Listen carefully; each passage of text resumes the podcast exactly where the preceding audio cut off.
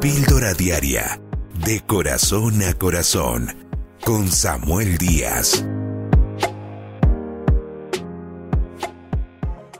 En estos días estaba jugando con mi hijo menor.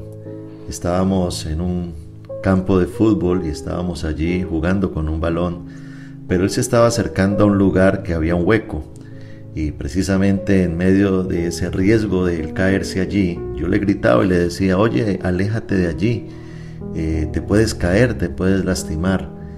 Pero su posición era como de sordo, no me escuchaba, no me hacía caso, no me paraba bolas, hasta el punto en que terminó cayéndose porque no me hizo caso de lo que yo le estaba diciendo, pues cuando se cayó, pues yo lo regañé por desobediente, lo levanté y le dije no lo vuelvas a hacer porque te lastimas. Pero reflexionando en eso, me doy cuenta de que nosotros, sí, nosotros los seres humanos, por naturaleza tendemos a ser desobedientes. Eh, tendemos a creer más en lo que queremos o en lo que nos place que en aquello que quizás Dios nos direcciona a hacer. Creo que Dios lucha con todos nosotros con todo eso en cuanto a la desobediencia y a lo que Él nos dice, lo que Él nos habla. Tendemos como que a ser sordos, tercos, rebeldes, testarudos, y hasta que muchas veces no nos damos en la cabeza y o bien el trato de Dios, la disciplina, la exhortación y el golpe, no aprendemos, sino que cometemos los errores a causa de no prestar atención. Realmente el obedecer no es fácil porque obediencia es hacer la voluntad de otro.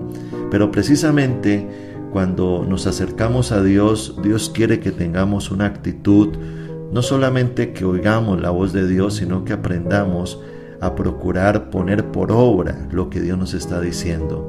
Yo creo que Dios se pone contento cuando ve personas que le escuchan y le obedecen personas que son como barro blando en sus manos, en esas manos del alfarero para darle forma conforme a lo que él quiere.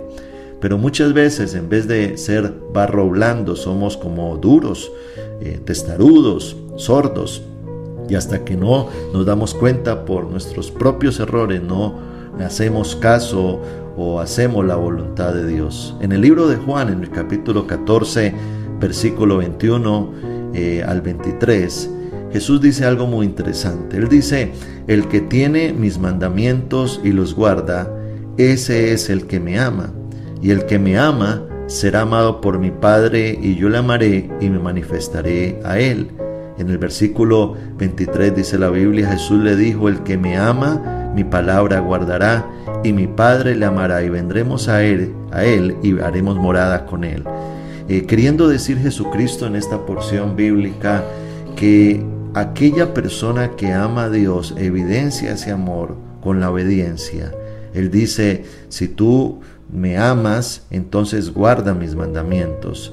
Y si tú guardas mis mandamientos, serás amado por mi Padre y yo también te amaré. Y qué bonito eso, porque Dios nos está llevando a una obediencia por amor. Una obediencia no solamente porque Dios nos lo impone o nos lo obliga, sino porque amamos tanto a Dios que le hacemos caso. Yo creo que la tarea nuestra en la vida es ir a la palabra de Dios. La Biblia es un manual de instrucciones que muchos tienen en poco, porque muchas veces decimos, es que yo no oigo a Dios, yo no conozco la voluntad de Dios para mi vida, yo no sé lo que Él quiere para mí, pero tenemos la Biblia empolvándose allá en una biblioteca, no la abrimos, no la estudiamos.